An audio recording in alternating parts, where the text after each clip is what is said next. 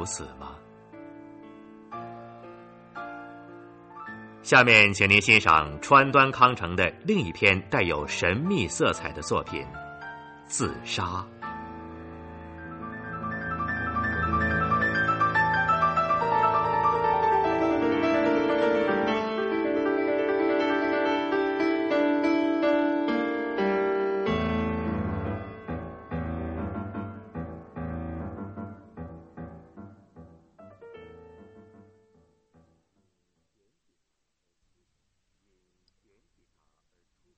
因嫌弃她而出走的丈夫写了一信，是两年后寄自一个遥远的地方。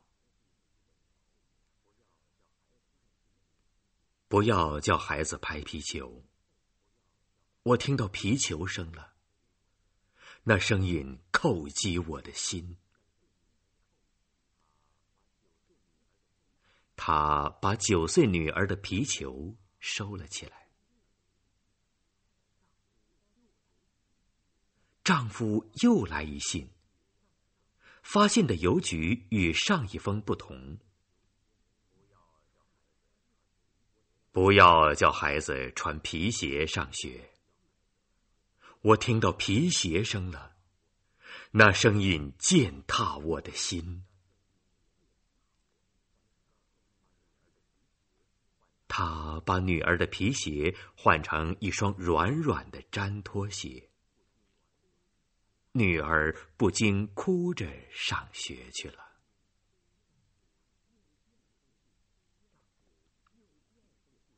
丈夫又寄信来了，与第二封信相隔一月，字迹令人觉得突然显得苍老。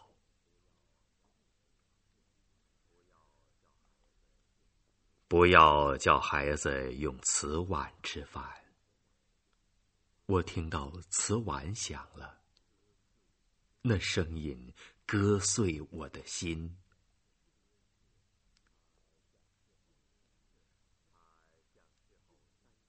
他像事后三岁孩子似的，用筷子喂女儿吃饭。想起女儿三岁时，丈夫坐在身旁，其乐融融的情景。女儿径自从碗橱取出饭碗，她一把夺过来，使劲儿摔在院里的点景石上。丈夫的心发出破碎的声音。他抖的两枚倒竖，把自己的饭碗也摔了。不知这是不是丈夫心脏破裂的声音？他把饭桌也踢到院子里。这声音呢？他身子撞到墙上，拳头连连捶打着。接着，又像长枪似的冲向纸拉门，摔倒在门对面。这又是什么声音？妈，妈，妈！女儿哭着赶了过来，他啪的一记耳光打了过去。哦，让你听这声音。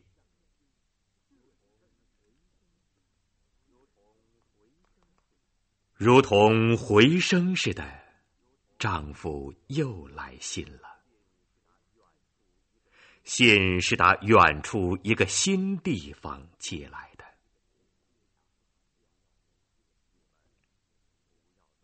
你们不要弄出一点声响来，也不要开门关门，不要喘气。家里的时钟也不许响。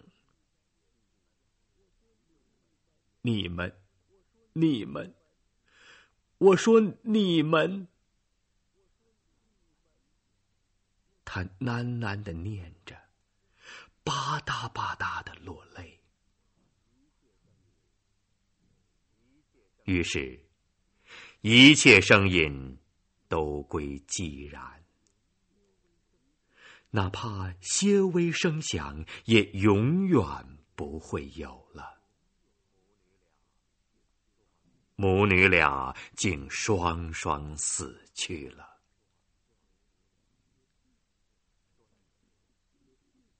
说来也怪，她丈夫也病枕死在身旁。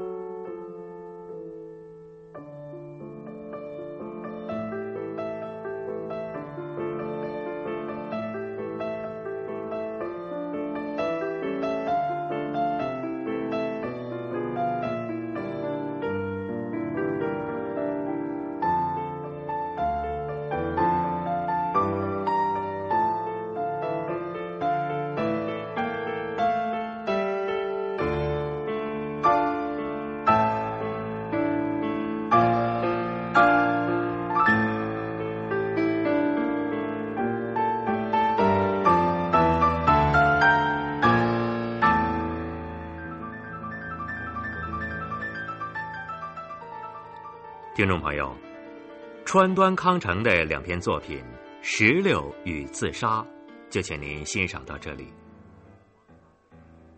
瑞典皇家科学院在授予他诺贝尔文学奖时，表彰他以敏锐的感受、高超的叙事技巧，表现了日本人的精神实质，